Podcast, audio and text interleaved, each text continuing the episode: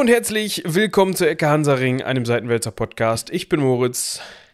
Und ich bin Michael. Und ich bin jedes Mal, wenn du so anfängst und so, ne? So smooth einsteigst und so, bin ich am überlegen, ob ich nicht mal so einen blöden lateinischen Salve Auditoris oder irgend so Kack bringen soll. Und irgendwie komme ich nie dazu, weil ich immer so überrascht bin, wenn du anfängst. Total überrascht. Sagt vorher noch drei Wörter vor, jetzt komm hier. Dann quatscht er mir rein und dann mache ich und dann ist er überrascht oder wie? Also so richtig abkaufen tun wir das jetzt nicht. Also wir und die Zuhörer und Zuhörerinnen, muss ich ganz wir ehrlich und, sagen. schön. Du hast jetzt von dir und mir oder hast du von dir im Plurales Majestatis Ja, natürlich. Natürlich. Ga ganz im Sinne unseres heutigen Gastes, also, also, Ich hoffe, der ist nicht hier. also bei mir ist er nicht, bei dir anscheinend auch nicht, aber bei Gast, Gast im Geiste, ja, unser heutiger Caligula unser, ist es. Caligula, ja. Äh, dazu kommen wir gleich noch. Ja, wir müssen vorher natürlich wie immer, also ich habe schon mehrfach jetzt bei anderen Podcasts, bei uns noch nie, toi toi toi, aber ähm, Beschwerden gelesen von, "Bäh, ich kann ja keinen Podcast hören, bei dem eine Viertelstunde vorher Gelaber ist, ist ja total doof. Doch. Leute, Das ist so. ein Podcast ist Immer. immer Gelaber. Und tendenziell, also wir würden es auch hinkriegen, das Thema gar nicht anzuschneiden und nach 40 Minuten Gelaber dann festzustellen, ach, weißt du was, ja, wir beenden die Folge an dieser Stelle, laden das so hoch als irgend so Gelaber und dann machen wir die, die richtige Folge über das Thema, über das wir heute eigentlich sprechen wollen, nächste Woche. Ich würde uns ja sowieso zwischen Laber-Podcast und Infotainment verorten, insofern. Pff, Infotainment, das ist, äh, verbinde ich immer schönes mit, Wort, ne? Ja, das verbinde ich immer mit irgendwie so einem Smart TV, auf dem man dann seine äh, entsprechenden Apps auswählen kann und aus 736, weißt du, so. Ach so. Oder im Auto. Infotainment, das Infotainment-System im Auto. Oh. Ja, dann hast du so einen Drucknuppel in der Mitte, den, wo du nicht weißt, in welche Richtung entschieden. Ja. Ja, und dann, dann, dann kannst du damit mit diesem Drucknuppel kannst du auch deine Ambiente-Beleuchtung regeln. Am Arsch ist duster Ambientebeleuchtung. Ich bin froh, wenn die ganze Scheiße nicht komplett aus Plastik ist und nicht mit mir redet. Ja, dann nicht mehr. Dann ist am Arsch eben nicht mehr duster, wenn du Ambiente-Beleuchtung hast. Ah, es wird immer besser heute. Ich habe schon vorhin gedacht, als wir die ersten vier Jokes ausgeteilt haben, bevor das überhaupt hier losging, ähm, Wird gut, ne? wir gut. Ich meine, wir haben ja auch ein sehr dankbares Thema. Der Typ, also anders. Die Darstellung des Typen in der senatorischen Geschichtsschreibung stellt uns jemanden dar, den könntest du so in einen Film setzen und sagen, mach. Ja, also der, wir bräuchten gar kein Drehbuch oder sowas. Das würde Nee. einfach von selbst funktionieren. Es wäre dann FSK 21, 20, ja, ja, genau. Aber aber für ein entsprechendes Publikum würde das hinhauen. Das, das Ja. würde ich auch sagen. Wie ihr vielleicht schon gemerkt habt, darauf wollte ich eigentlich von Anfang an raus, ja. hinaus, wie auch immer, darauf Hin. zu sprechen kommen, Ja. dran, drumherum. Mhm. Es ist nicht 9 Uhr, es ist nicht 10 Uhr. Wir sind mal wieder ganz entspannt um 16 Uhr dabei. Ja, das heißt, wir wir, sind haben auch, wach. wir sind wach. Wir haben auch alle schon ein bisschen mehr als einen Satz gesprochen. Käffchen drin. Genau, Ja, ich nicht. Du, ich habe hier so ein, so ein, so ein ähm, Kaltgetränk von so einer. Die wollten uns ja nicht sponsern, die Sacknasen, deswegen nennen wir sie jetzt nicht mehr, oder wie? Nein, nein, nein, nein, nicht die so, Sacknasen. andere das, sind, das, sind ja, das sind ja coole Sacknasen. Ich habe hier von so einer Verbrecherfirma, die die Weltherrschaft anstrebt, weißt du? Also jetzt nicht Nestle oder so, aber ähnlich schlimm. Von denen habe ich hier so ein Kaltgetränk stehen. aber ist auch egal. Cola, Coca-Cola, die Coca-Cola Company. Übrigens, falls Ei, ihr uns ja. sponsern wollt, das gilt übrigens auch, äh, geht Für übrigens alle anderen Getränkekompanien, ähm, alkoholische Getränke bitte bei mir abgeben. Ja, aber die meisten Getränke-Companies haben ja auch dann wieder noch irgendwie, zumindest so ein alkoholfreies Bier oder sowas, wenn die, wenn die nur Bier machen. Oder so ein alkoholfreies Radler oder so. Das ist ja dann auch nur Limo. Das, das nehme ich dann auch. Ja. Okay. Was wollte ich denn jetzt sagen? Das gilt übrigens auch, dieses Sponsoring-Aufruf, auch wenn uns unsere ZuhörerInnen jetzt aufs Dach steigen an Nestle, ja? Hört mal, Jungs, wir können dann mal über einiges reden, was ihr da so verbockt gerade, aber sponsern könnt ihr uns trotzdem. Wir bauen dann einfach mal eure Geschichte auf und äh, wir finden da bestimmt einen positiven. und ihr, ihr gebt uns erst das Geld und dann. Ja, ich meine, man muss sich nur mal die letzte Folge anhören, da haben wir über Nero gesprochen. Und Der ist selbst super weggekommen. also ganz ehrlich, wir haben echt, wir haben es echt versucht, wir haben uns Mühe gegeben, ja. Wir haben ihn nicht komplett mit der Kette durch den. Ich fand das schon in Ordnung. Also viel besser kann man den gar nicht darstellen. Alle, die jetzt die Folge nicht gehört haben, denken sich jetzt so, mm, Nero? Historische Fakten, Jungs, was ist da los? Genau das Nein, ist der also- Punkt. Genau das ist der Punkt. Wir wissen es nicht. Ja. Und es geht heute genauso weiter.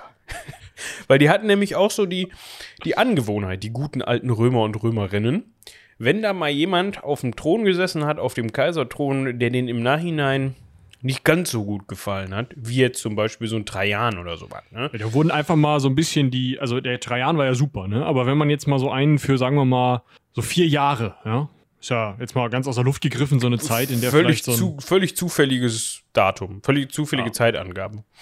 ähm, auf dem Thron saß, der jetzt vielleicht, also jetzt nicht im Idealbild, ne? Dann hat man einfach mal ein bisschen die Bilanzen geschönt. Ja, beziehungsweise die Bilanzen des entsprechenden nicht verschönt, sondern gesagt hat, war ein Vollidiot und der, der nächste macht alles besser. Ja, also man hat halt einfach den Sprung gemacht, ja. Der Kaiser nach Augustus hieß natürlich, selbstverständlich, äh, Claudius. Und dazwischen haben wir uns vier Jahre lang geräuspert. Ja. Und sind ein paar Senatoren weggekommen. Jolanda hat uns mit reingeschrieben, dass das auch als Betriebsunfall tituliert ja, wird. schön, ne? Wir bedanken uns übrigens vielmals bei Jolanda, die uns natürlich äh, bei der Recherche unter die Arme gegriffen hat.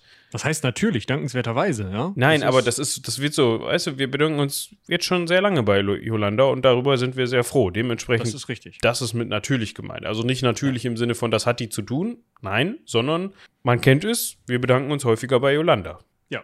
Was wir hiermit zur Genüge getan haben. Aber wir kommen nachher nochmal bestimmt darauf zu sprechen. Wir machen das ja immer gerne am Anfang und am Ende, wenn wir es nicht komplett vergessen. ist auch schon mal passiert. Ja, dafür machen wir es dann bei anderen Folgen vorne und hinten wieder ausgeht. Ja, die, die kommt schon. Sie und alle anderen, die mal für uns recherchiert haben und noch für uns recherchieren werden, die kommen schon gut, gut weg, würde ich sagen. Ja. Ja? Gut, Ja. Caligula. Caligula. Ähm, wir haben gesagt, Betriebsunfall haben wir gesagt, vier Jahre haben wir gesagt. Eigentlich sind wir fertig, oder? Wenn man jetzt einen zeitgenössischen Bewohner oder eine Bewohnerin des Römischen Reiches oder sagen wir mal Roms befragt hätte, dann hätte der sich da, glaube ich, nicht, sie oder er sich nicht wirklich länger drüber unterhalten wollen, als das, was wir jetzt getan haben. Aber Ja, es ist, wir es sind ist ja eigentlich hier. bezeichnend. Ja, Ne? Also du, du würdest halt, sagen wir mal, es ist Dienstag vor Regierungsantritt von Caligula. Ja, Tiberius, glaube ich, hieß der vorher. Ist auch nicht so wichtig, der Typ. Also den werden wir noch besprechen. Der ist ziemlich wichtig, aber der ist in der senatorischen Geschichtsschreibung auch schon nicht so gut weggekommen. Also wie gesagt, nach Augustus, Claudius, das bisschen dazwischen, pff, zwei Kaiser. Ähm, aber also Tiberius regiert noch, Caligula ist designierter Nachfolger, einer von zweien, kommen wir gleich noch zu. Und du fragst so einen Römer oder eine Römerin auf der Straße, hör mal zu, was hältst du eigentlich vom Kaiser? Super, super, danke, ich, ich, ich gehe arbeiten, danke, tschüss. So. Halbes Jahr nach Caligulas Regierungsantritt, sag mal, was heißt du eigentlich vom Kaiser? Ja, super Typ, klasse, klasse, äh, ich gehe wieder arbeiten, ne, danke, tschüss, tschüss. 20 Sekunden nach Caligulas Regierungsabtritt, den er im Passiv erlebt hat. Also er wurde abgetreten. Sag mal, was hältst du eigentlich von Caligula? Wem? Kann ich nichts mehr anfangen. Tut mir wahnsinnig leid. Kaligo- Großartigen Kaiser ich, haben ich, wir. ich kenne die Kaliga, das ist so eine Sandale irgendwie. ja. Also ihr So merkt schlimm wird es nicht gewesen sein, aber ihr könnt euch das jetzt vorstellen, auch wie das in der Geschichtsschreibung denn ausgesehen hat. Ja, also ihr hört schon, der wird ähnlich, das war eine ähnlich schillernde Persönlichkeit äh, oder sagen wir mal eine ähnlich polarisierende Persönlichkeit ähm, wie Nero. Er hat es geschafft, also andersrum, Nero hat es nicht geschafft, obwohl das muss man jetzt irgendwie, kann man sich drüber streiten. Ich wollte gerade sagen, Nero hat es, er hat es nicht geschafft, Nero zu übertrumpfen, würde ich jetzt mal sagen, in seiner, Ja, aber obwohl die tun sich nichts. Die tun sich nichts. Also das Ding ist, man hat so drei, drei so prototypische Arschgeigen auf dem Kaiserthron. Und wir haben die ja jetzt rück von hinten aufge... Ne? Also Commodus, Nero, Caligula. Das ist immer so... Das ist so das, das ähm, Trio, Ne? was, was man unbedingt haben möchte. Die hätten Wenn mal die zusammen in die Regierung Reich- stellen sollen. Ja, wenn die, wenn die drei ein Reich in der Hand kriegen, dann ist Zappen. Ne? Ich, hab, ich weiß gar nicht mehr, wo ich das jetzt gestern gehört habe. Gestern, vorhin. Irgendwo habe ich die Formulierung gehört, der Strativari unter den Arschgeigen. Fand ich sehr schön.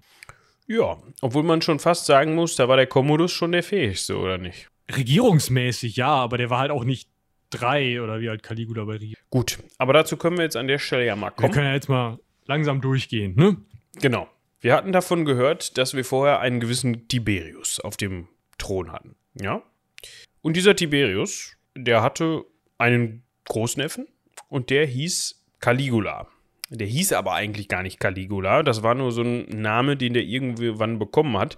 In Wirklichkeit hieß Caligula Gaius Caesar Augustus Germanicus.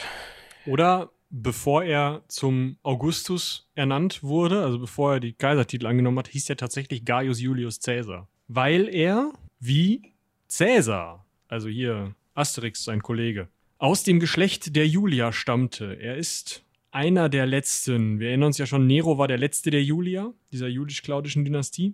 Und ähm, Caligula ist halt auch einer dieser Dynastie und man hat in dieser Dynastie die Namen natürlich gerne durchgegeben, unter anderem den Vornamen Gaius. Dementsprechend hieß der Junge Gaius Julius Caesar. Ist ja eigentlich eine super Voraussetzung, um Kaiser zu werden. Das Problem war nur, konnte sich keiner merken, es gab ja schon einen. Ja, und er hatte da mal so einen Moment als sehr, sehr junger Mann, eher gesagt als Kind, in dem er wohl irgendwie als, ja, Legionär aufgetreten ist in Legionärsrüstungen und das fanden die Leute wohl so witzig, dass sie ihm diesen Namen gegeben haben, also Caligula, der eben auch dann angehaftet ist bis in die späteren Jahre. Und das leitet sich wohl ab, äh, wie gesagt, von der Caliga. Ähm, Caliga ist so dieser, dieser, ja, Stiefel ist zu viel, diese Sandale, die, die, die man so typisch kennt bei den, von den Römern. So eine, so eine Ledersandale, die oben überm Knöchel mit so Lederbändern dann zusammengebunden wird. Oder, oder ja. Ja, es sind halt also genagelte Sohle, Rest ist Leder, super zum Marschieren. Ähm, ja, fertig. Genau. Und da das zu der Zeit halt zu dieser Legionärsuniform oder zu diesem Legionärsauftreten gehörte oder Soldatenauftreten und er die dann wohl möglicherweise mit angehabt haben muss, hat man ihn dann halt zum äh, Sandälchen. Also ich glaube, Caligula ist so die Verniedlichung von. Genau, ist der Diminutiv. Genau, von Caliga. Aber wir können noch mal kurz über Tiberius und auch über Caligulas Eltern reden, weil kann ja eigentlich nicht sein, dass Tiberius sein Großneffe, Großneffe Kaiser wird. Da fehlen also ja, und wenn ich das, wenn ich das Sohn, richtig, Tochter. wenn ich das richtig im Kopf habe, ist Caligula sogar der leibliche Enkel Augustus, oder nicht? Also der, der leibliche Enkel von Augustus. Aber die Mutter ist Augustus Tochter, wenn ich es richtig. Ich schaue es nochmal nach. Ja. Nee, Urenkel, Urenkel. Entschuldigung. Nicht Genau. Enkel, Urenkel. Die Mutter war ähm, dann eben die Enkelin von Augustus und er war dementsprechend der Urenkel. Genau. Ne, also schon, wir sind wirklich in dieser Dynastie drin. Das Problem mit Tiberius war jetzt aber, der hatte ein ganz schwieriges Verhältnis zu den Leuten, die, also Tiberius ist der direkte Nachfolger von Augustus. Augustus hatte schon festgelegt, wer denn Tiberius nachfolgen sollte. Das fand Tiberius aber nicht so gut, außerdem ist Tiberius ziemlich alt geworden. Dadurch sind unter anderem Familienmitglieder von Caligula, nämlich seine beiden älteren Brüder, aber auch seine beiden Eltern in verschiedenen, aus verschiedenen Gründen, in verschiedenen Gelegenheiten unter die Tiberius Herrschaft zu Tode gekommen. Und Caligula war der einzige irgendwie halbwegs in vernünftiger Linie als zugehörig zur julisch-klaudischen Dynastie ja angesehene Nachfolger. Es gab noch einen zweiten Nachfolger von Tiberius, den jungen Tiberius Gemellus, äh, Gemellus ähm, der eigentlich als gleichberechtigter Erbe äh, eingesetzt worden war. Das war ein leiblicher Enkel von Tiberius, aber das hat dann nicht funktioniert. Wichtig ist auf jeden Fall, da fehlt halt eine ganze Elterngeneration zwischen Tiberius und Caligula, was nochmal zusätzlich auf dieses super schwierige Verhältnis zwischen den beiden einzahlt und auch auf einen extrem schwierigen Machtwechsel, weil wenn man sich vorstellt, du hast einen über 70-Jährigen auf dem Thron und dann soll ein 24-Jähriger? Also um das vielleicht nochmal an dieser Stelle kurz zu sagen, geboren ist Caligula am 31. August im Jahre 12 nach Christus.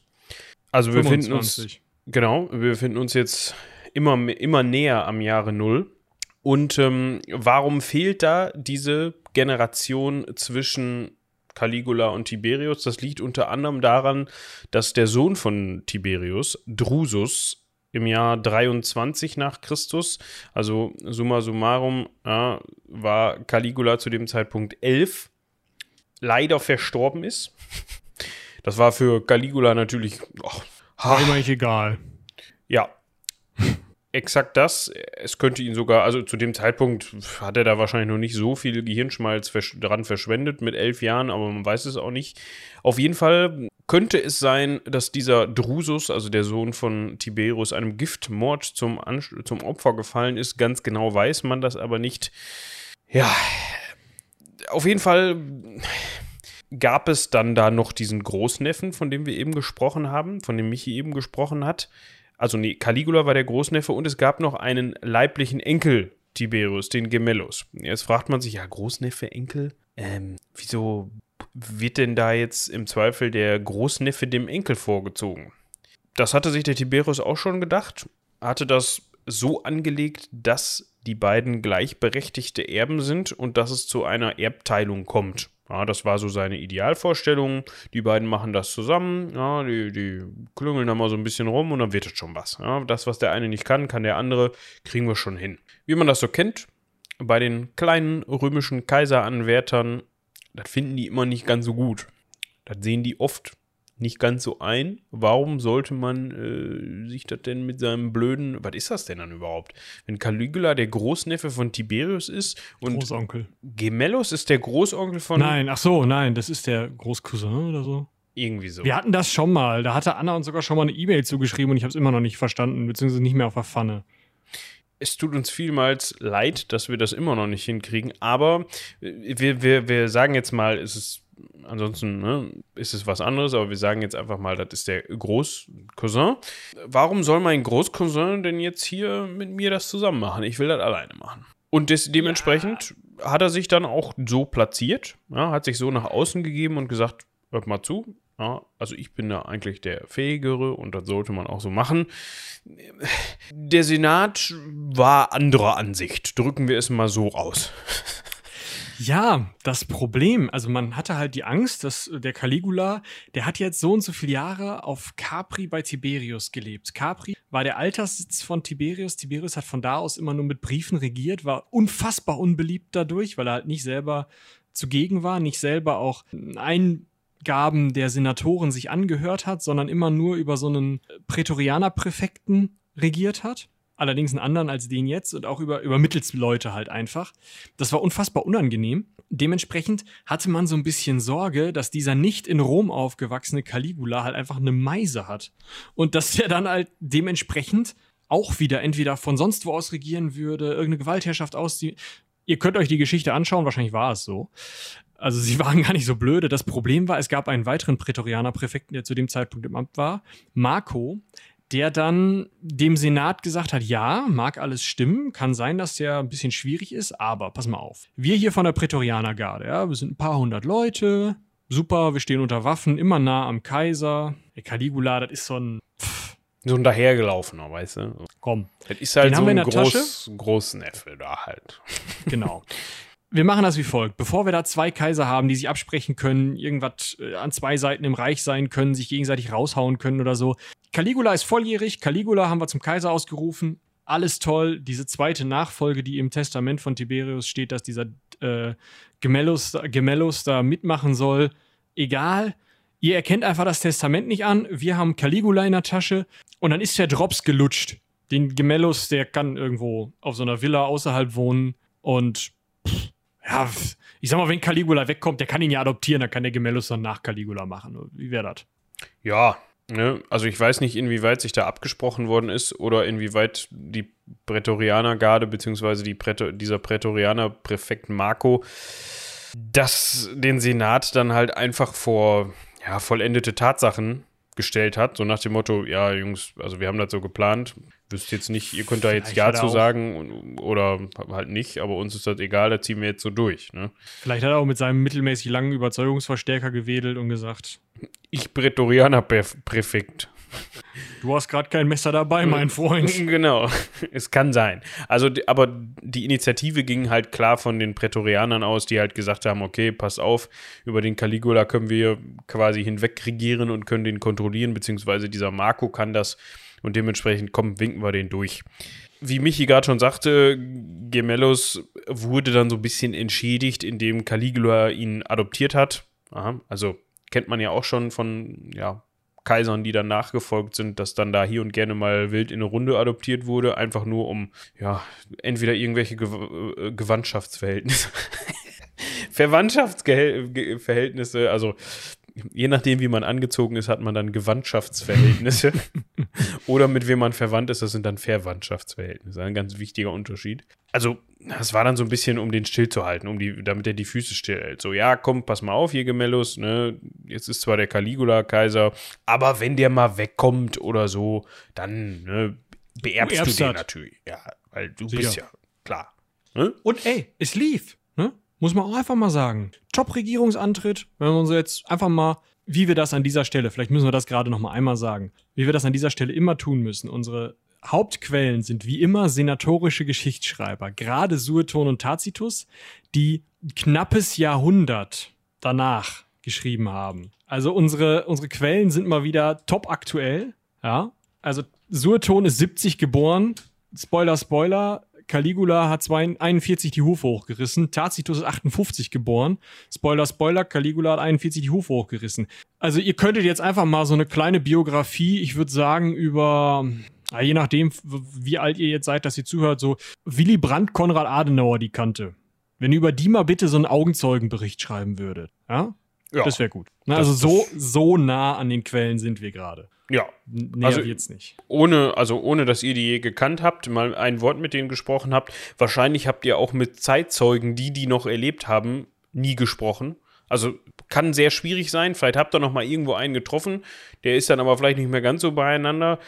Ja, Kann halt schwierig sein, ne? Klar, ihr übernehmt natürlich auch was von anderen Leuten. Ihr habt ein bisschen die. Also es gibt natürlich vorher auch schon Geschichtsschreiber, von denen ihr abpinnen könnt, aber wir kennen das stille Postprinzip. Also vieles von dem, was heute als gegeben angenommen wird, wird deshalb als gegeben angenommen, weil es in mehreren Quellen vorkommt oder weil es Querverweise und Beweise durch Inschriften oder archäologische Quellen gibt. Das heißt, das meiste von dem, was wir jetzt hier vortragen, ist wie immer mal wieder mit Vorsicht zu genießen. Aber also, und es ist immer aus senatorischer Sicht. Also hier wird ein Kaiser dargestellt, wie er nicht laufen soll. So möchten die Senatoren, dass gesehen wird, dass so eine Kaiserherrschaft schlecht ist, so nicht funktioniert und dass sich so der Senat im Zweifel überlegen muss, dass wenn du jetzt so eine Kaiserherrschaft ablässt, dass er dann nach dir im Zweifel die Senatsherrschaft wieder aufmacht.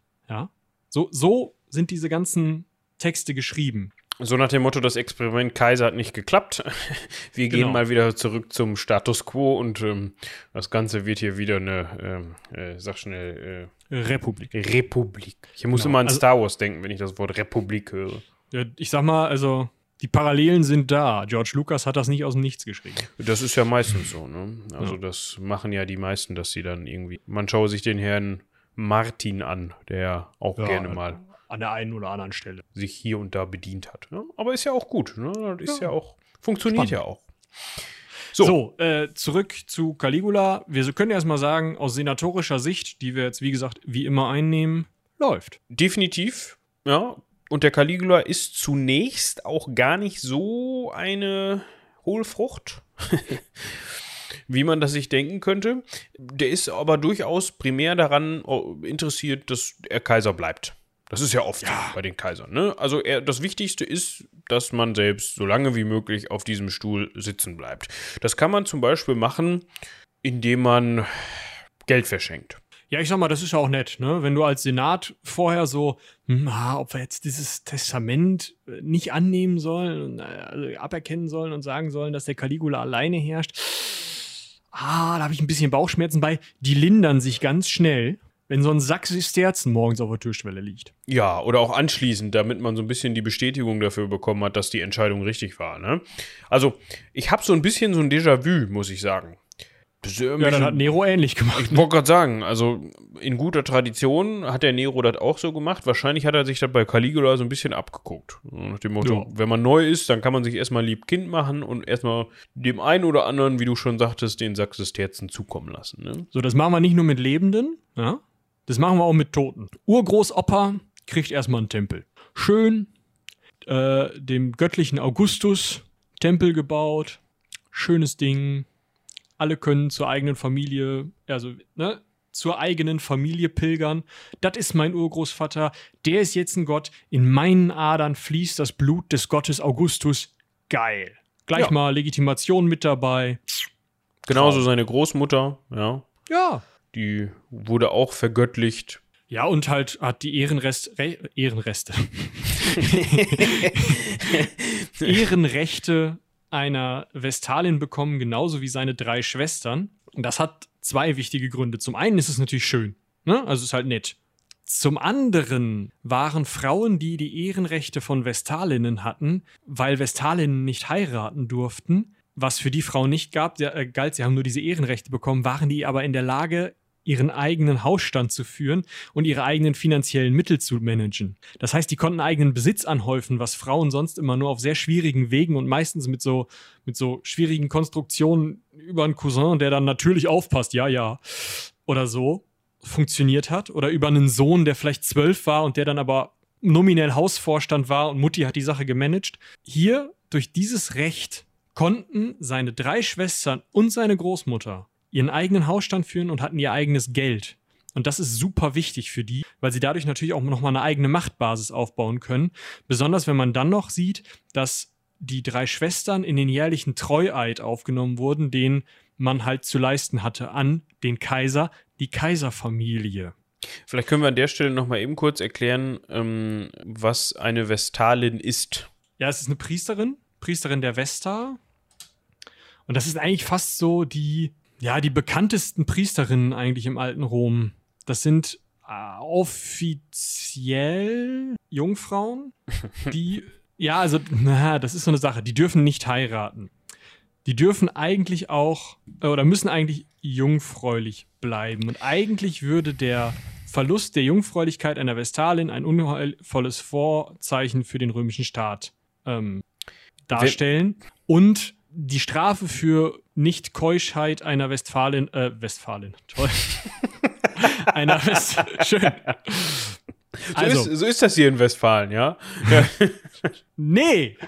Also, eine nicht keusche Vestalin konnte für diese Unkeuschheit lebendig begraben werden. Also alles eigentlich äh, relativ schwierige Sache, aber geht halt mit durch dieses Konstrukt dessen, dass die nicht heiraten und keine Sex haben dürfen, geht es halt damit einher, dass sie eben auch einfach nominell keinen Ehemann haben dürfen, der nicht über sie bestimmen kann, also müssen sie eigenes Vermögen verwalten dürfen. ja, wenn man sich jetzt mal ganz genau hinsetzt, also nicht ganz genau hinsetzt, man kann sich auch ganz genau hinsetzen und dann ganz genau nachdenken und eben gehört hat, dass er seine Großmutter, das Wort Großmutter enthält Nein, das nein, Wort nein, nein, nein, Mutter. nein, nur, nur, nur während der Dienstzeit.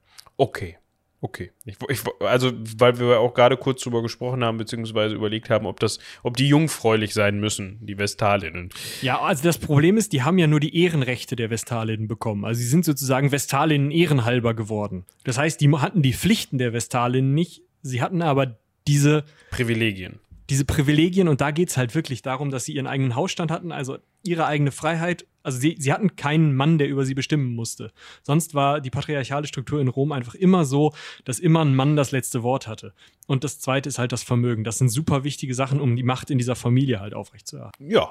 Und damit schützt er, beziehungsweise stützt er dann auch wieder seine eigene Macht. Ja. Ich meine, er er macht das ja für sich auch. Ne? Ja. Also indem er seine Familien halt einfach. Ja, und sich selber zum Pontifex Maximus macht, ja. Oberster Priester waren die anderen auch schon.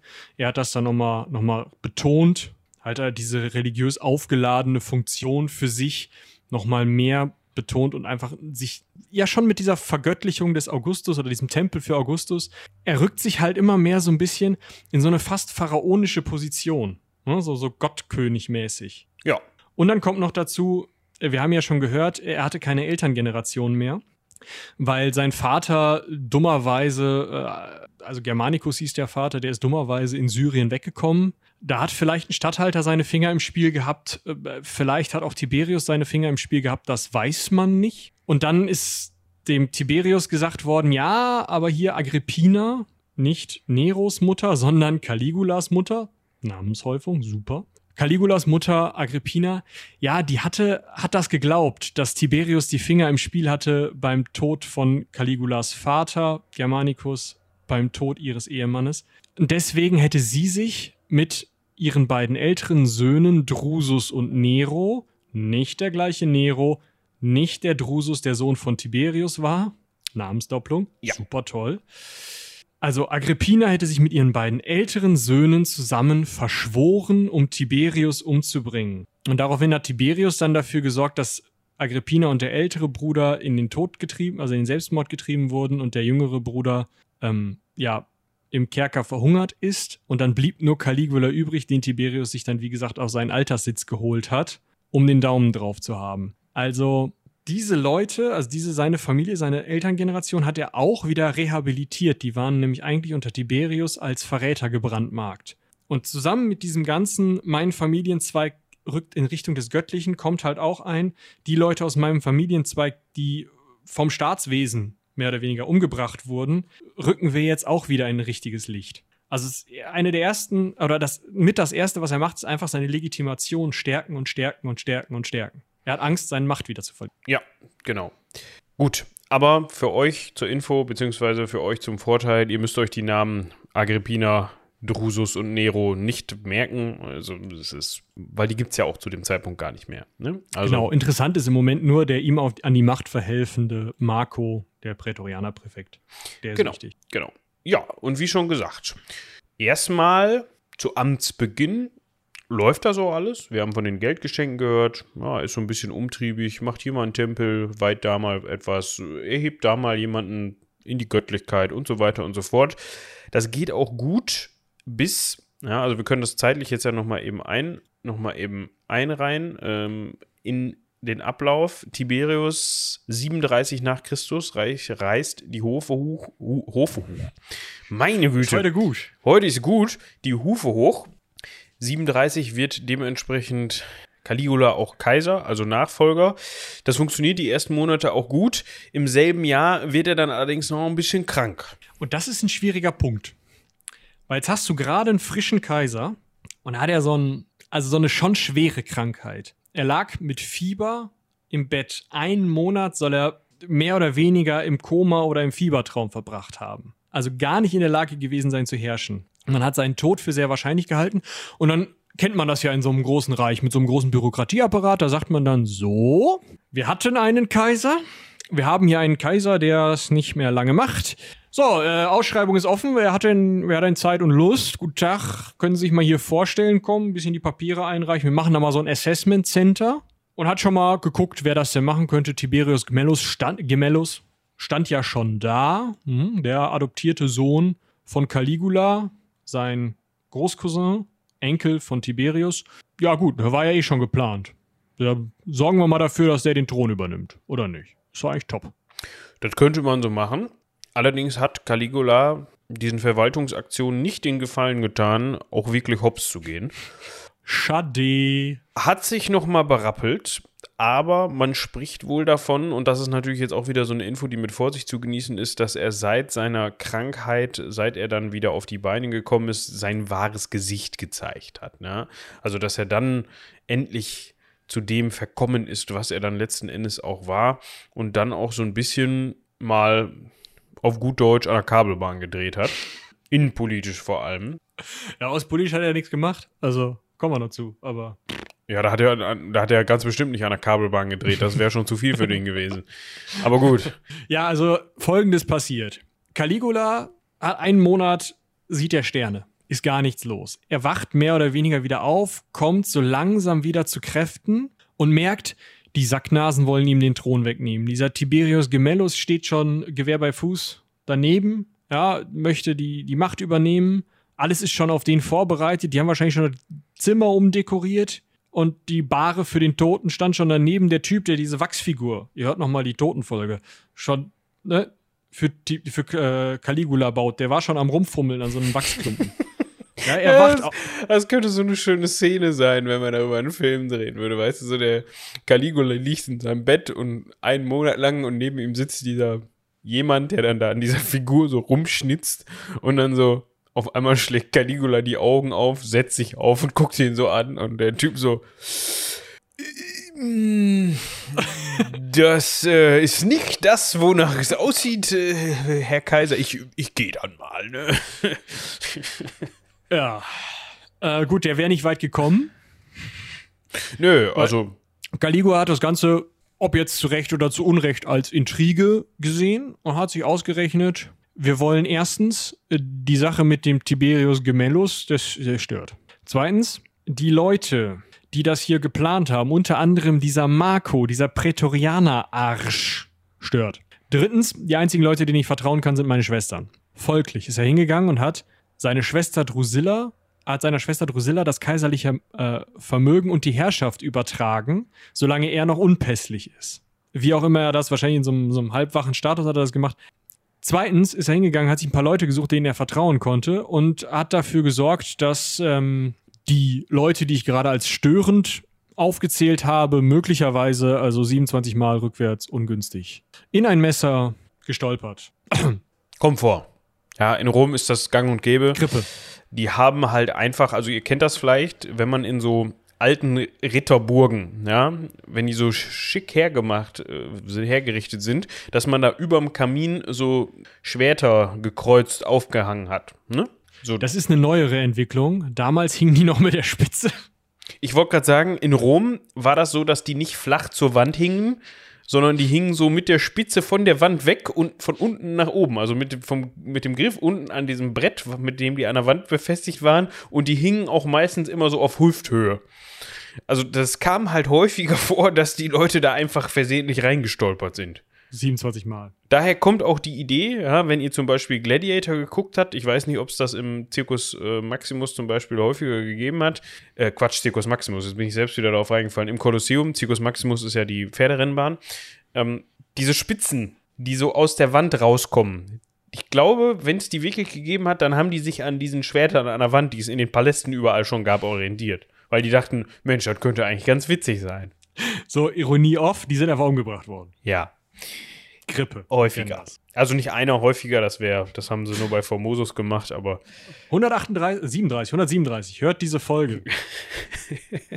das haben wir inzwischen Gewehr bei Fuß. Eigentlich müssen wir uns, wenn wir uns mal Merch machen lassen sollten oder Merch machen, abseits der Sammeltassen, irgendwie T-Shirts oder sowas, dann kriegt die 137 einen Sonderstatus. Dann gibt es ein 137, Folge 137 Shirt mit Formosus drauf.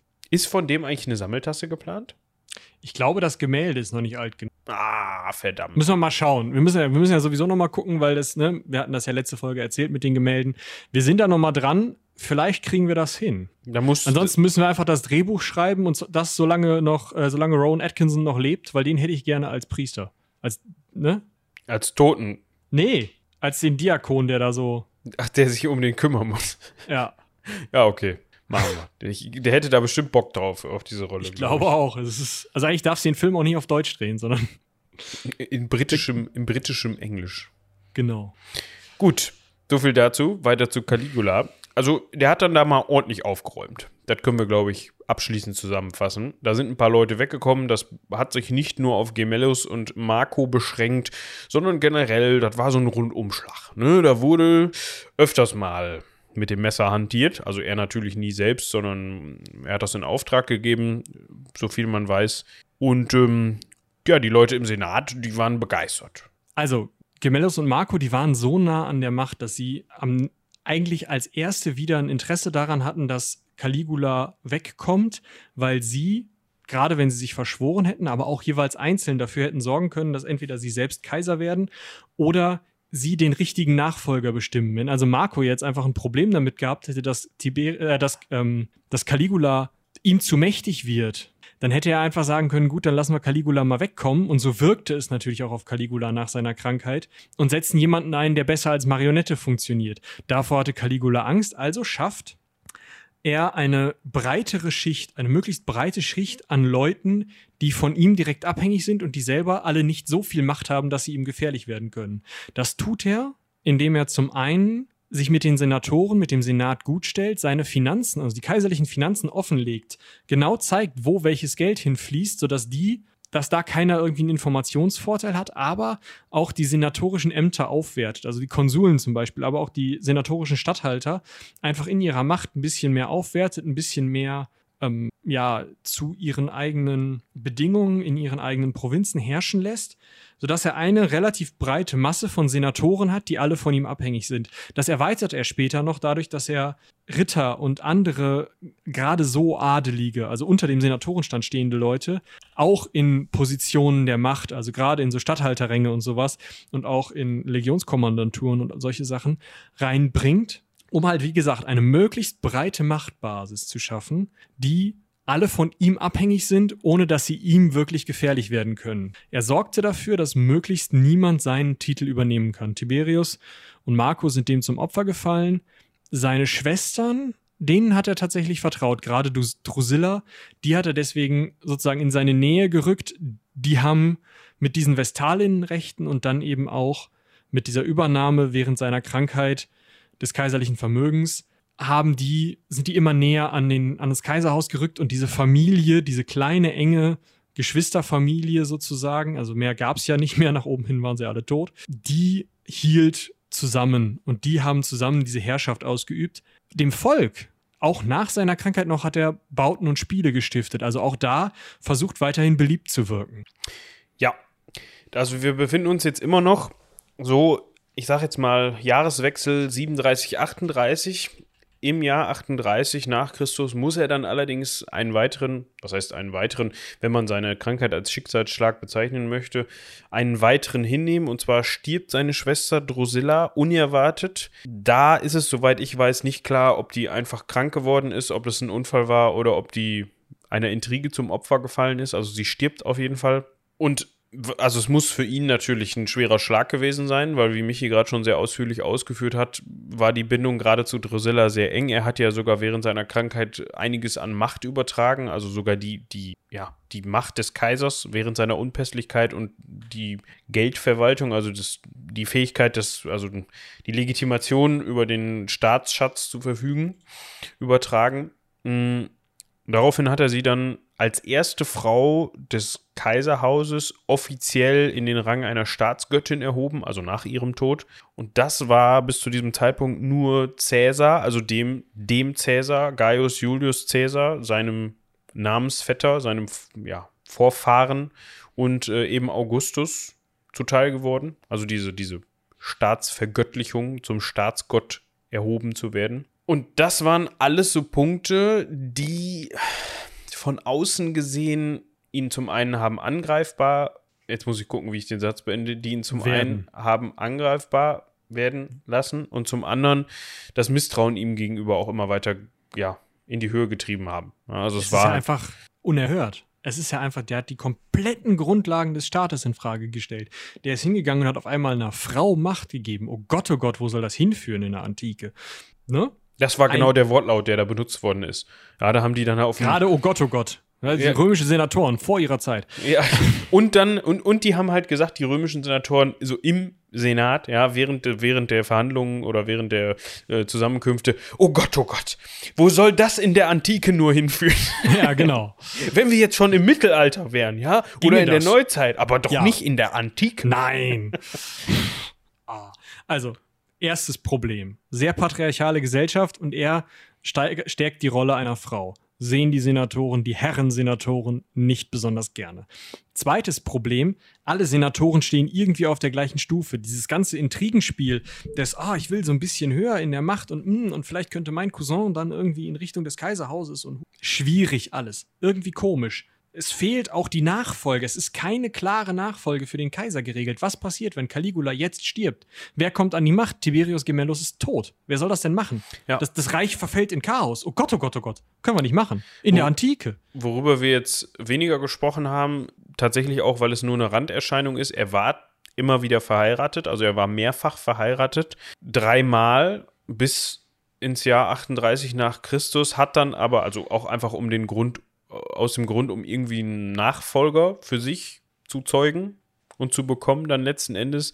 Ähm, das hat aber wohl so nicht funktioniert. Dementsprechend hat er sich dann von den Frauen, mit denen er verheiratet war, immer wieder äh, sehr schnell getrennt, nachdem klar war oder nachdem es zu lange, lange gedauert hat, bis dann da äh, ein Kind aus dieser Ehe hervorgegangen ist. Das ja. liest man auch immer wieder an verschiedenen Stellen, dass er da schon sehr merkwürdiges Verhalten an den Tag gelegt habe, dass er, also wenn er Frauen oder Töchter von Adligen kennengelernt habe, also auch verheiratete Ehefrauen von Adligen, die er gut fand, dass er die dann halt mal für eine Nacht geheiratet habe. Also zur Scheidung gezwungen habe, sie dann geheiratet habe, die Ehe vollzogen habe und ihr dann verboten habe, also sie dann sich wieder von ihr geschieden habe und dann äh, ihr verboten habe, ihren ehemaligen Mann wieder zu heiraten.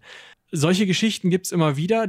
Da kann man aber auch, da es keine Scheidungspapiere gibt, die über, äh, überliefert sind, kann man nicht nachweisen, ob das so war oder nicht. Das hängt immer sehr davon ab, wie der Historiker, die Historikerin, die das gerade bewertet, diese Quelle jetzt bewertet. Das sind halt so Sachen, die aus dieser eine Generation später geschriebenen Senatoren-Geschichtsschreibung kommen. Da weiß man es also nicht, man weiß aber, dass er mehrfach verheiratet. Genau. Im Jahr 39 nimmt der Wahnsinn, wenn man es denn so nennen will, weiter seinen Lauf. Da bezieht er sich dann vor allem so ein bisschen auf den Senat. Ja, da geht er dann mal so ein bisschen hausieren. Da gab es dann wohl, und das muss ich wirklich sagen, das hatte so im, im Voraus, als ich ja, mir das angelesen habe und recherchiert habe, kam mir so ein bisschen so der, der äh, Joker-Vergleich in den Kopf. Also irgendwie habe ich immer nur, ähm, also nicht den, äh, habe ich immer nur so ein bisschen ähm, jo Joaquin Phoenix gesehen. Äh, jetzt nicht wegen Commodus, sondern in seiner Rolle als Joker, aber das würde schon, kommt dem Ganzen schon, glaube ich, äh, ist ein ganz gutes Bild. So. Er hat dann wohl auch solche Sachen gemacht, laut Sueton, ne? also muss man immer dazu Geboren sagen. 70 nach, Caligula mhm. also wir haben das Jahr 39. Dass er zum Beispiel dann von Senatoren die Söhne hat hinrichten lassen, teilweise auch einfach komplett ohne Grund, also einfach so, ja, heute ist der dran. Und hat dann die Väter dazu gezwungen, erst dieser Hinrichtung beizuwohnen und dann anschließend hat er die zum Essen eingeladen und hat dann mit denen gelacht und gescherzt. Also hat es zumindest versucht. Ne? Ich glaube, da kam jetzt nicht ganz so viel zurück von den Vätern, wenn gerade, wenn man gerade zugeguckt hat, wie die Söhne hingerichtet worden sind. Also das, ja, ich habe da schon so ein bisschen diese Joker-Schminke im Gesicht vor Augen, wenn ich das, wenn ich gerade diese, dieses Abendessen dann da so mir vorstelle. Das ist, ist so eine Sache, weil ja, man geht davon aus, dass Sueton das nicht komplett aus der Luft gegriffen hat, aber worauf, worüber Sueton und Tacitus nicht berichten, was es aber wahrscheinlich gegeben hat, wenn man tief in den Quellen gräbt, scheint es Verschwörungen im Senat gegeben zu haben, die sich halt schon 38 gebildet haben und im Jahr 39 dann immer mehr hochkamen, wo immer wieder gedacht wurde, der stellt unser Staatswesen so komplett auf den Kopf, unser, unser gesamte Struktur, wie wir das hier führen, funktioniert nicht mehr. Wir müssen was tun. Und dagegen scheint Caligula durch diese, gegen diese Verschwörung scheint Caligula vorgegangen zu sein, durch diese willkürlichen Hinrichtungen nicht nur von Kindern von Senatoren, sondern auch von Senatoren selbst und gerade von führenden Senatoren. Das wollen natürlich senatorische Geschichtsschreiber nicht so gerne lesen, dementsprechend schreiben sie es nicht so gerne, sondern schreiben, ja, der war wahnsinnig. Komplett Hinüber. Kann ja, nichts mehr machen. Wie, Verschwörung? Nein, gab's Senatoren nicht. verschwören sich doch nicht. Hallo.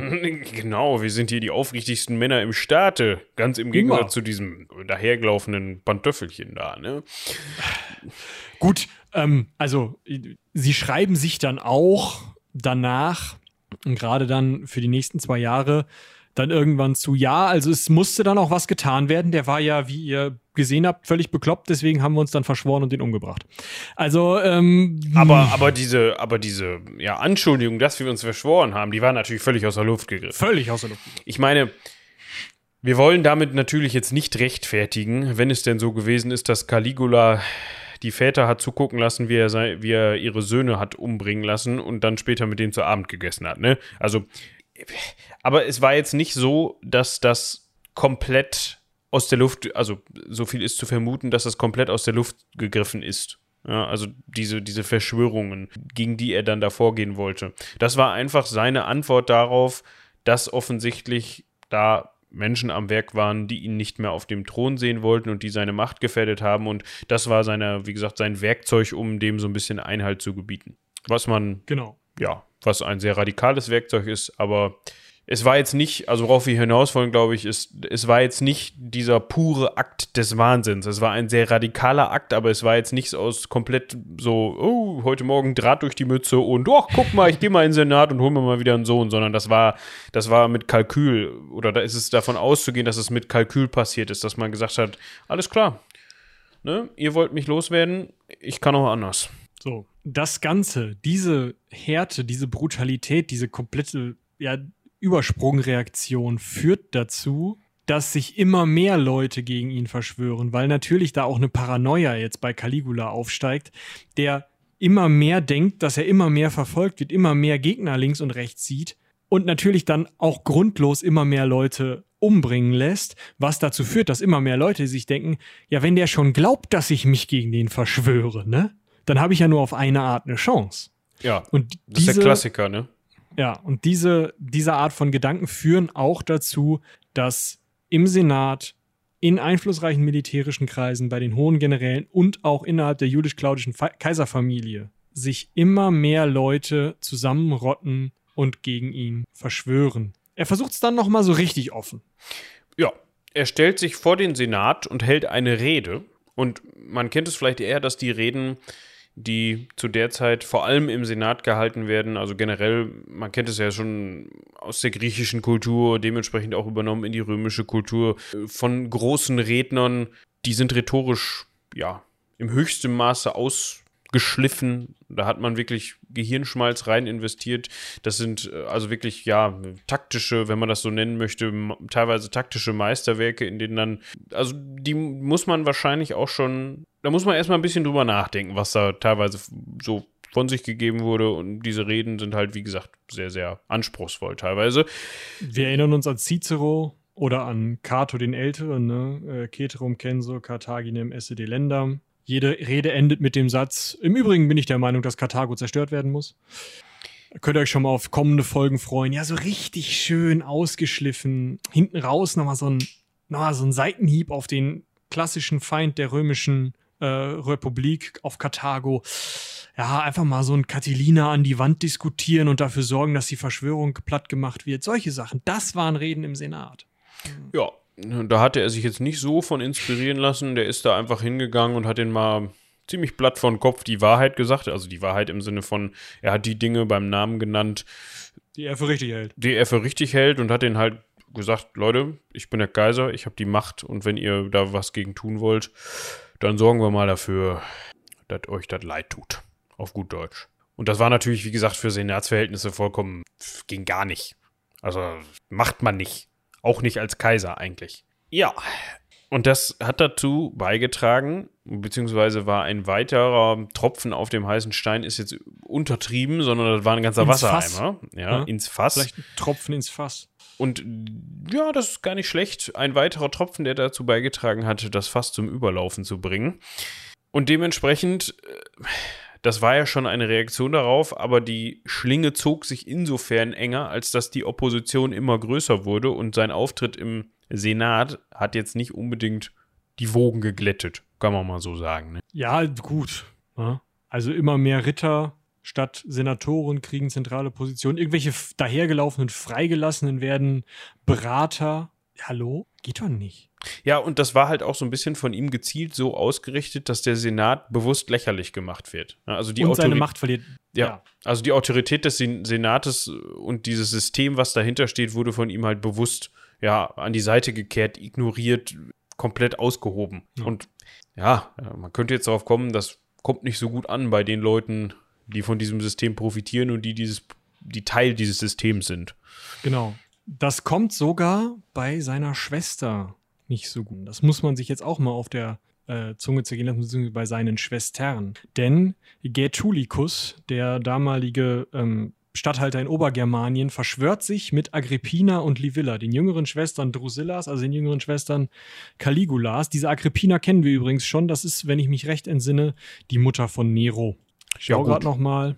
Genau, die Mutter von Nero. Ja, also direkt die Kernkompetenz im Reich hier. Da weiß man dann auch, woher sie das hatte. Ne? Mit dem leicht Ah, paranoiden- alles Genetik. Ja, Nein, also Nee. wo, ich, ich- ich meine von, da weiß man auch, woher sie das hatte mit dem, ähm, die hat bei dem Besten gelernt quasi, ne? Ja. Also sie hatte schon bewegte Zeiten hinter sich, so meinte ich das. Wenn man mal in die letzte Folge zurückblickt und sieht, was sie da auch alles dann so, wie sie weitergemacht hat später, ne? Genau. Also Getulicus verschwört sich, usurpiert in Obergermanien. Caligula hält die Rede vor dem Senat, sagt doch mal zu, Leute, so geht das nicht, ich habe hier die Macht, ich gehe jetzt nach Obergermanien und hau den auf den Sack und wenn ich wieder da bin, dann ist hier Ruhe im Puff. Klar?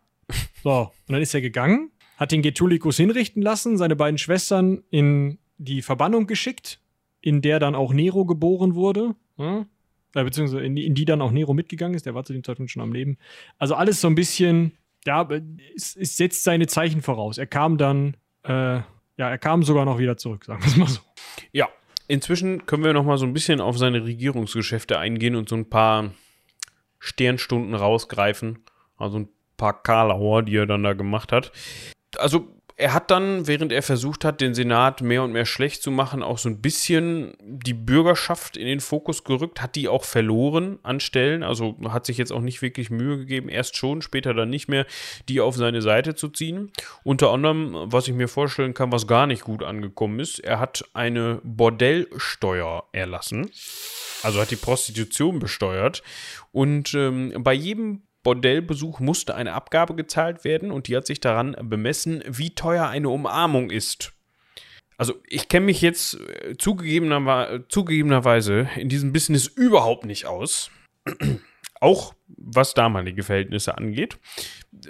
Ich weiß nicht, man hat anscheinend für eine Umarmung, also das stand anscheinend auf der Liste, die man, auf der Bestellliste, so, weil, ne, war anscheinend üblich, dass man sich auch einfach umarmen lassen konnte. Das gibt es irgendwie in Japan, glaube ich, ne, dass du da auch so Mhm. Kuschelcafés. Kuschelcafés, stimmt, wo dann der Kellner oder die Kellnerin dich einfach umarmt und Nähe zeigt. Ja, so war das da anscheinend auch. Auf jeden Fall, eine Umarmung hatte wohl dann einen entsprechenden Preis und ähm, diese Steuer hat sich immer auf diesen Preis bezogen. Und die ist dann auch später, also die ist nicht ne, rückgängig gemacht worden. Fand man wohl gut. In christlicher Zeit wurde das Ganze dann erst abbestellt, äh, abgestellt. Wahrscheinlich, weil man sich dann nicht mehr an der Prostitution bereichern wollte oder die gleich ganz verboten hat. Die frühen Christen waren da ja nicht so. Gut, die heutigen Christen. Egal, auf jeden Fall. Ähm, Kleiner Seitenhieb. Ungewollt. Auf jeden Fall können wir festhalten, Steuererhöhungen sind ganz schlecht, da kannst du so viel Brot und Spiele machen, wie du willst. Mm, kommt nicht gut an. Dann macht er viel Brot und Spiele und äh, ja, dann kommt halt immer wieder so, so, kommen so Veranstaltungen, dass halt irgendwie irgendwas ihm nicht passt, irgendwas ihm nicht gefällt oder er vorher schon irgendwie eine, eine, eine Eingabe hatte, wo es halt hieß, oh, die Steuern sind zu hoch. Ja, wer hat das eingegeben? Ja, die Gilde der Bäcker. Alles klar. Wir veranstalten Spiele. Da vorne in dem Block sitzen die Bäcker, 20 Legionäre hin, alle Mann mal in die Arena treiben, wilde Tiere drüber, fertig. Solche Veranstaltungen. Also, dass er willkürlich irgendwelche Bevölkerungsgruppen aus der stadtrömischen Bevölkerung rausgegriffen hat und hat umbringen lassen, hat drangsalieren lassen, hat foltern lassen, was auch immer. Komplett einfach, um eine, eine völlige Angstherrschaft aufzuziehen. Das hatte Tiberius auf eine Art auch schon versucht, aber dies, dieses hier ist nochmal wesentlich krasser. Ja, der hat dann da seinem ähm, Großonkel mal gezeigt, wie es läuft. Ja. So nämlich. Eine weitere witzige Anekdote. Ich glaube, Die ist wirklich gut, ja. da hatten wir schon mal drüber gesprochen. Es gab da so ein Lieblingspferd. Incitatus. Also Lieblingspferd von Caligula, kann man sich jetzt denken. Und äh, gegenüber Incitatus war das Verhältnis wohl besser. Ja, gegenüber seines Pferds hat er wohl. Der wollte ja jetzt auch die Herrschaft nicht haben. Das ist richtig. Also dem kann man jetzt schlecht eine, Ver eine Verschwörung andichten. Es, ist davon auszugehen, Gut, auf der anderen Seite scheint er den ja für sehr kompetent gehalten zu haben. oder die Leute, die er mit Incitatus ersetzt hat, für sehr inkompetent. Also zum einen hat Incitatus natürlich eine eigene Halle bekommen, also einen eigenen Palast, in dem er dann auch mit eigener Dienerschaft versorgt worden ist. Natürlich. In der Tränke aus Marmor oder eben manchmal wahlweise auch in, in, in den goldenen Pokalen soll auch Wein drin gewesen sein. Ja. Ist, glaube ich, richtig gesund für so ein Pferd. Ja, das hat das Pferd wahrscheinlich auch richtig gerne getrunken. Irgendwann vielleicht schon, weil dann auch beim Pferd der, der Entzug reinkickt. Aber man kann sich das vorstellen. Und äh, ja, im Jahr 42 soll er dann sogar die dem Pferd eine, den Platz eines Konsuls angeboten haben. Beziehungsweise ich weiß nicht, ob er es durchgezogen hat, aber er wollte Er sein. hat es nicht mehr, also im Jahr 42 hat er es nicht mehr durchgezogen. Das kann ich schon mal spoilern. Ja, ja, gut, also dann hat der Prozess wohl einfach länger gedauert, das Pferd zum Ja. Konsul zu machen. Ja, es wäre interessant geworden, wenn das Pferd dann im Senat zusammen mit dem anderen Konsul dem Haufen vorgesessen hätte, ne? Ja, aber wie gesagt, der scheint dem ja echt Kompetenz beigemessen zu haben. Dementsprechend weiß ich nicht, ob er das Pferd nicht im Zweifel auch kurz vor 42 noch umgebracht hätte wegen Umsturzversuch. Das hätte sein können. So, kaum ist das Pferd im Senat, kaum wird ihm misstraut. So, weißt du, Ja, nach dem hätte- Motto, Weiß man nicht. der blöde Inkin äh, wie, wie hieß der Moment? Inquitatus, ja. Inquitatus. Ja, der guckt mich immer so vorwurfsvoll an. Der plant da was. Unangenehm. Da müssen wir mal Pferdesalami rausmachen. Ja, also ihr, ihr seht schon, es ist natürlich immer wieder ein Riesenproblem, dieses, was davon ist Wahrheit, was davon ist Geschichte aus der senatorischen Geschichtsschreibung und was davon ist auch einfach Übertreibung heute. Also ich kann mir da schon vorstellen, dass er da irgendwie sein Pferd zum Konsul machen wollte. Das zumindest vielleicht mal irgendwie so aus Scherz gesagt hat oder so. Ja. Also passt. Wir können noch mal kurz zur Baupolitik kommen, ist ja vielleicht auch ganz spannend, weil da geht es halt wieder dahin, dass er irgendwie das Volk so ein bisschen für sich gewinnen wollte, aber auch le einen leichten, leichten äh, Ego-Komplex hatte. Ja, also das erinnert mich wieder so ein bisschen an die Nazis tatsächlich. Also nicht das, also man kann Caligula bestimmt auch in irgendeiner Weise vorwerfen, dass er ein Nazi war, aber ich glaube, das ist für damalige Verhältnisse irgendwie, also schwierig. Aber was ich meinte ist ähm, Kunst, ja, und die Besitzverhältnisse von Kunst. Zweite Tür links, bitte. Genau. Die, die, die waren ihm jetzt immer nicht ganz so geläufig, beziehungsweise doch waren sie schon, aber im Zweifel hat, ist er einfach davon ausgegangen, dass Kunst, die ihm gefällt, per se ihm selbst gehört. Dementsprechend, ob das jetzt in so einem griechischen Tempel da rumsteht oder so, da verstaubt das ja eh nur, dann kann das lieber bei mir in meinem Privatpalast stehen. Das war so die Devise. Das gilt sogar für die, das Weltwunder, die Zeus-Statue des Phidias. Ich guck mal gerade nach, wie groß sie gewesen sein soll. Die wollte der auch haben. Also er wollte sie nach Rom schaffen lassen. Ja, 13 Meter hoch aus Gold und Elfen, Elfenbein gefertigt. So. Gibt's die noch oder ist sie weggekommen irgendwann mal? Äh, 475 dem einem Brand zum Opfer gefallen. Ja, gut, Elfenbein ist natürlich auch jetzt.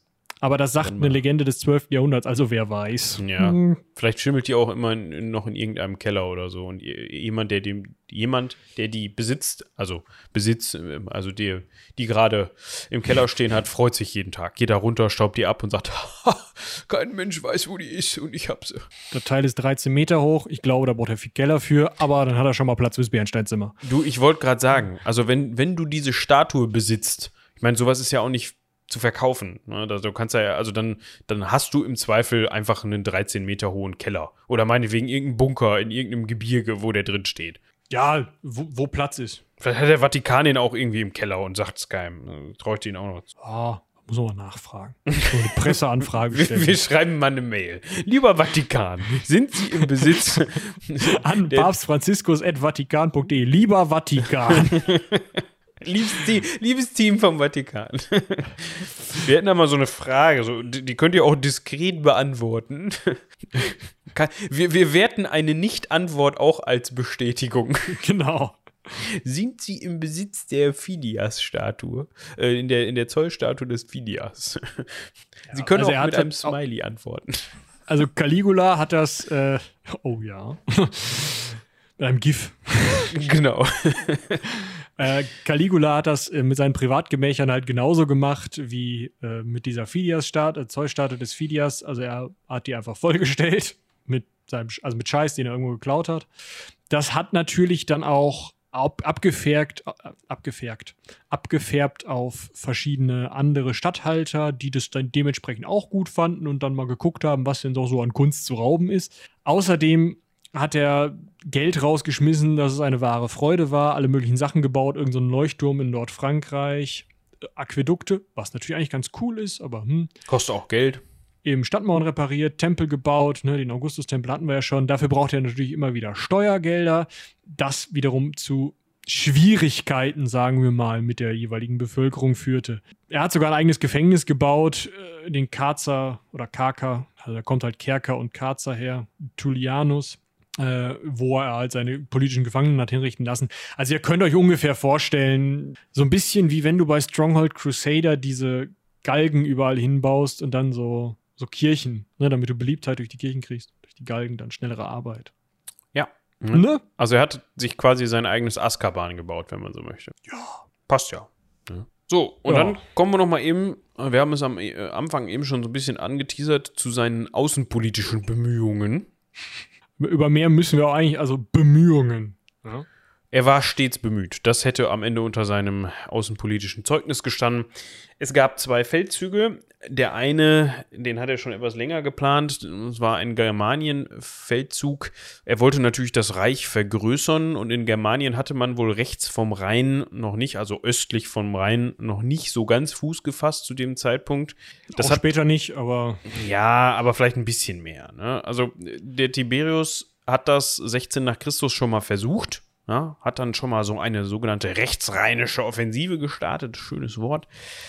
Auch, Caligula hat das auch gestartet. ja, hat dann aber auch schnell das Interesse verloren, als man dann festgestellt hat, ach, das ist ja kompliziert und das funktioniert genauso schlecht wie 16 nach Christus. Dementsprechend hat er dann 40 nach Christus sich überlegt, ja, ich kann jetzt natürlich, also ich muss jetzt ja als großer Caligula, hier als großer Feldherr, Irgendwas. Irgendwas vorweisen. Äh, wo können wir denn noch hingehen? Britannien, klingt doch gut. Gehen wir da ein, weil irgendwas muss ich ja erobern. Und das gehört sich so als großer Kaiser. Ja, es war halt auch ein Problem. Die Legionen, mit denen er nach Germanien gelaufen waren, haben gesagt, wenn wir nicht im Triumph zurückkommen, dann kommen wir nicht zurück. Und hier sind viele Statthalter, die auch Kaiser werden wollen. Ja, und die hatten auch keinen Bock mehr auf Germanien. Dementsprechend hat er dann gesagt, ja gut, dann machen wir einen Schwenker über Britannien. Also man kann jetzt auch da nicht von Erfolg sprechen. Ja, man hat sich dann so ein bisschen hin und her geklüngelt da in, in, in Man ist mal Britannien. übergesetzt, ja, man hat mal ein bisschen, also man hatte so ein paar provisorische Militärgebiete äh, einge. Man hat auch sicherlich mal dem einen oder der anderen Pikten auf den Kopf gehauen, aber Halt. alles in allem, wirklich was gebracht hat das nicht. Man hatte am Ende genauso viel, wie man vorher hatte, vielleicht ein paar Legionäre weniger. Da pickt weniger, aber man hat es nicht mal geschafft, da eine Provinz zu etablieren. Aber eins hatte er, sehr viele Seemuscheln, wenn die Story stimmt. Genau, also es gibt zwei Stories aus der Ecke. Eine, die ist wahrscheinlich mit so viel Vorsicht zu genießen, dass sie gar nicht mehr zu genießen ist. Es ist die, dass die Soldaten gar nicht erst übersitzen wollten, weil sie Angst vor Britannien hatten. Daraufhin hat er sie wohl an den Strand geschickt und das Wasser mit ihren Schwertern angreifen lassen. Kann man machen. Es ist so ein bisschen, ähm, äh, wer war das? Friedrich, hat das Barbarossa nicht machen lassen? Hat er nicht den, den, den Fluss da auspeitschen lassen? Oh, das kann sein, das habe ich auch nicht auf der Pfanne. Boah, wer war Was? das denn nochmal? Irgendeiner hat einen Fluss, nee, das war nicht Barbarossa. Irgendeiner hat einen Fluss auspeitschen lassen, weil er nicht drüber konnte. Auch Während des- schön. Während der Kreuzzüge. Boah, da komme ich jetzt nicht mehr drauf. Naja, auf jeden Fall haben wir die andere Story, die ist wahrscheinlicher, dass er statt die, den, das Wasser angreifen zu lassen, hat er sie Seemuscheln sammeln lassen, um die dann als Beweis des großen Triumphes, als außergewöhnliche Beute dieses Feldzuges nach Britannien halt mitgebracht hat. Und außerdem hat er sich noch in Italien irgendwo ein paar Gladiatoren zusammengekauft und die dann halt als geschlagene Briten mitgebracht. Und dann ist er halt mit Muscheln und Gladiatoren nach Rom eingezogen und gesagt: Hier, Britannien, hallo, habe ich geschafft. Geil, wa? Ja, die stehen da total auf Seemuscheln. Das ist deren Reichtum. Habe ich denen direkt mal abspenstig gemacht. Ja. Ja, Also- haben, ihm die, haben ihm die Senatoren dann auch nicht mehr geglaubt. Also ganz ehrlich, wenn das wirklich wahr ist, kann ich schon verstehen, dass der weg muss. Also ich kann mir das gut vorstellen, wie er dann da wiedergekommen ist und ganz stolz seine Seemuscheln mitgebracht hat und alle so da gestanden haben und gedacht haben, oh Gott, er ist wieder da. Und das in der Antike. genau. Das werden die alle gedacht haben. Und das in der Antike, das gibt's doch nicht. Ah, wo sind wir denn hier? Sind wir im Mittelalter oder was? Was ist mit euch, Leute? So, also er kommt 40 nach Christus nach Rom zurück. Ja, also jeder denunziert da jeden, verdächtigt jeden. Hier, Caligula, pass mal auf, du bist jetzt ja wieder da. Hier, der, der Rufus da vorne, der hat äh, gesagt, du hast gestern gefurzt. Ja. Zack, Prozess, Hochverrat, rüber runter. Immer mehr kommen halt die, die Senatoren werden immer mehr niedergemacht und auf denselben Stand wie Ritter und auch wie das normale Volk. Gebracht. Es wird immer mehr diese eine Basis, von der ich schon gesprochen habe, geschaffen. Selbst die Ehrenplätze für Senatoren und Ritter werden im Theater abgeschafft. Ich meine, das geht doch nicht. Ja, Sol solche Sachen macht der. Und daraufhin kommt in den senatorischen Kreisen immer mehr dieser, dieser Gedanke auf von, okay, mit wem kann ich noch reden, der mich jetzt hier nicht denunziert, dass der weg muss. Das geht so nicht weiter, Freunde. Ja, und um das an dieser Stelle vielleicht mal so ein bisschen mit Blick auf die Zeit abzukürzen, das Ganze ist passiert.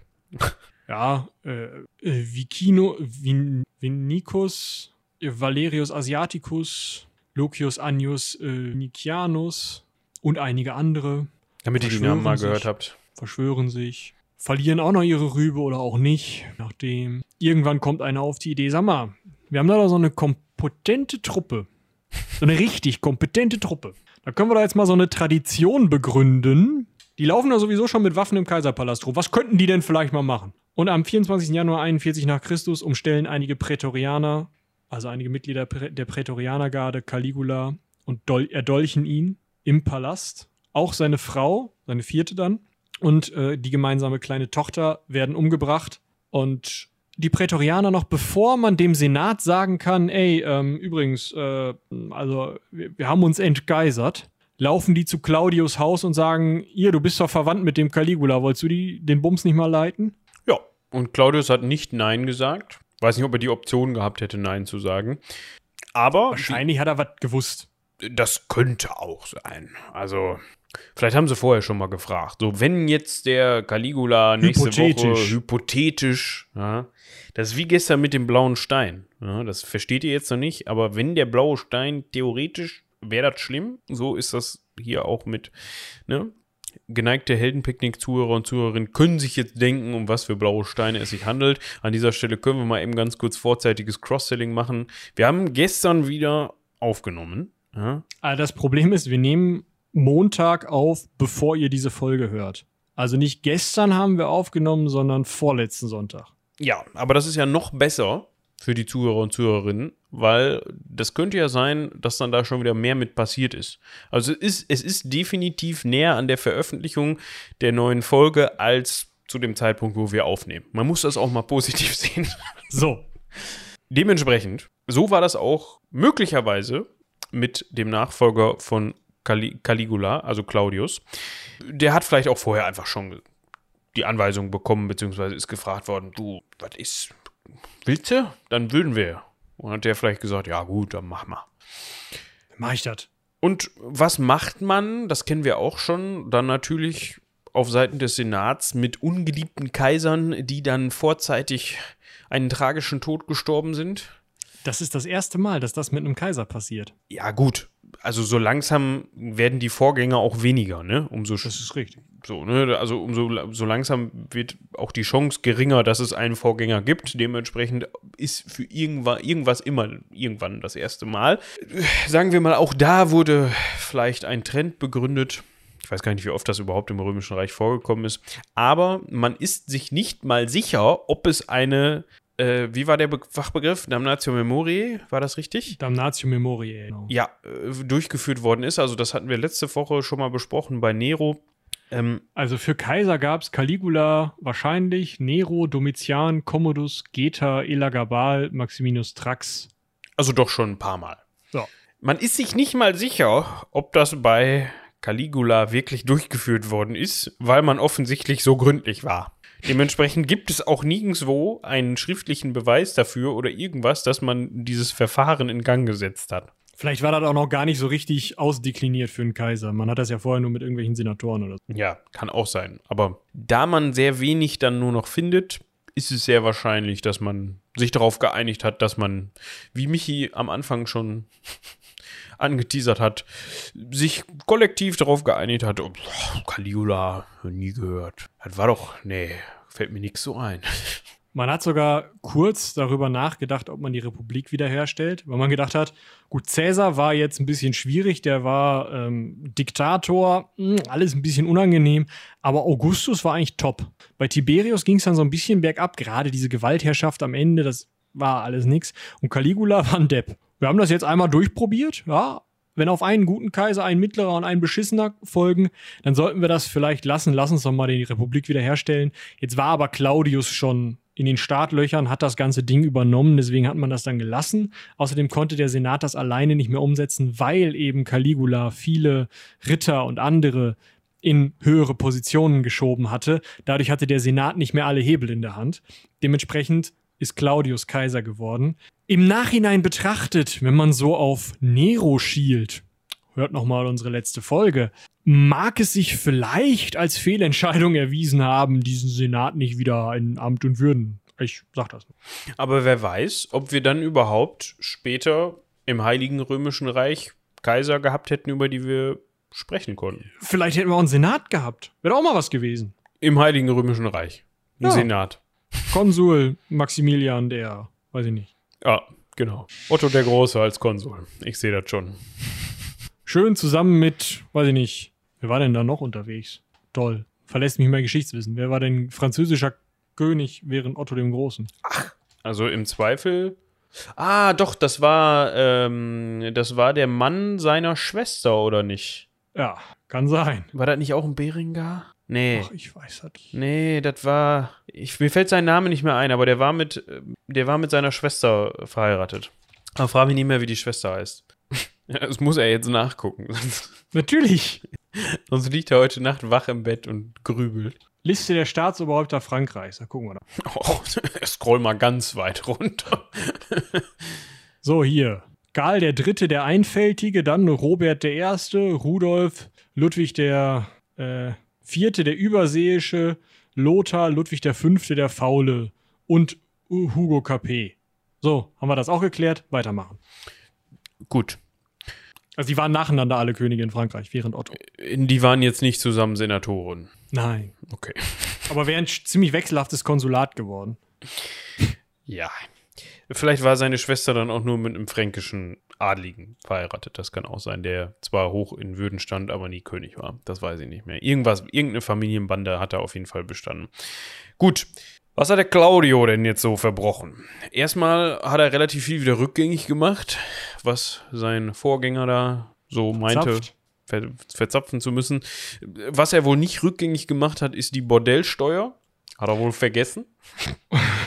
Die spülte wohl den einen oder anderen Sesterz in seine Kassen, da konnte er mit umgehen.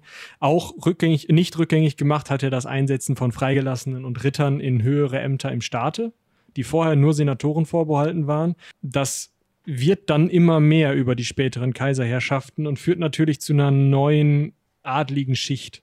Ja, ganz klar. Ne, also da wurde natürlich so ein bisschen das Ganze durchgewirbelt, wenn man so möchte. Aber klar, Der Senat wird immer schwächer. Wenn du, wenn du selbst dann an den Hebeln sitzt, beziehungsweise durch die Leute, die an den Hebeln saßen, an die Macht gekommen bist, dann bist du ja der Letzte, der jetzt hingeht und sagt, oh so, wir bauen das jetzt mal alles wieder zurück, so wie es war. Ja, und ich würde sagen, auch da kann man nachträglich jetzt drüber diskutieren, inwieweit das stimmt, was wir denn jetzt hier von unseren Autoren zur Verfügung gestellt bekommen haben. Also die Rede ist jetzt nicht von Yolanda, sondern die, die Rede ist Von Tacitus und Seneca, äh, war das Seneca? Sueton. Von Tacitus und Sueton, bei denen wir natürlich nicht wissen, wie, wie vertrauenswürdig die jetzt waren. Könnte halt auch sagen, das war so ein bisschen die Kreation des musterhaften tyrannischen Herrschers, um halt zu sagen, so nicht. Ja, Nero, wenn du das so machst, ist das scheiße. Und Nero so, oh, geile Inspiration. Genau, ich mache es ein bisschen anders, aber ähm, der Grundtenor ist ähnlich. Ja. Und dann hat sich Commodus so beide Lebensdaten durchgelesen. Und Liula, vier Jahre, Mutter hat schon ein bisschen besser aus beiden Welten. Wir kriegen das hin. genau. ja, wie gesagt, wir hatten das schon divers durchgekaut, auch am Anfang schon. Ist ein bisschen mit Vorsicht zu genießen, gerade diese ja sehr detailliert aufgeschriebenen Geschichten und diese Horror-Schauermärchen da über ihn. Also der wird sicherlich kein Kind von Traurigkeit gewesen sein. Das hat immer irgendwo auch seinen wahren Kern, würde ich jetzt mal einfach so sagen. Aber ob das jetzt en Detail stimmt, was wir euch hier erzählt haben, beziehungsweise ob man sich da darauf jetzt absolut verlassen kann. Auf uns natürlich schon, weil wir euch das jetzt gerade hier an dieser Stelle disclaimern. Aber ihr wisst schon, was ich meine. Ja, also, Genau, also- das ist politisch wahrscheinlich sehr stark gefärbt. Die aktuelle Forschung sagt halt, dass es häufig, äh, das ist wahrscheinlich, dass es ein konzeptionsloser irgendwie willkürlicher Gewaltherrscher war, der nicht so richtig wusste, wo er hin wollte und die, der Rest des Reiches, dieses stabile, funktionierende Reich mit seinem Senat, mit seinen Rittern, mit seinen Statthaltern, das hat einfach weitergemacht wie bisher und Caligula hat da halt so drüber rumgewütet. Und dadurch, dass das, der Rest des Reiches so stabil war und da immer jemand anderes stand, der die Stelle einnehmen konnte, die Caligula gerade wegermordet hatte, dadurch ist das Römische Reich überhaupt bestehen geblieben. Sonst wäre das wahrscheinlich ähnlich wie nach dem Tod Alexander des Großen, das, das Alexandrinische Reich in Kleinstteile zerfallen.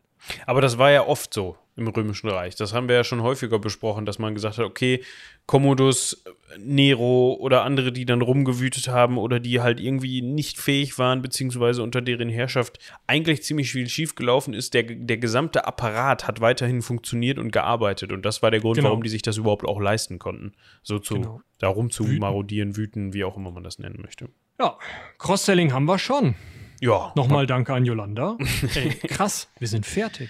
Ja, man kann das einfach vorher schon einbauen. Dann kann man jetzt einfach sagen, vielen Dank fürs Zuhören, haut rein, bis zum nächsten Mal. Bis dahin, tschüss.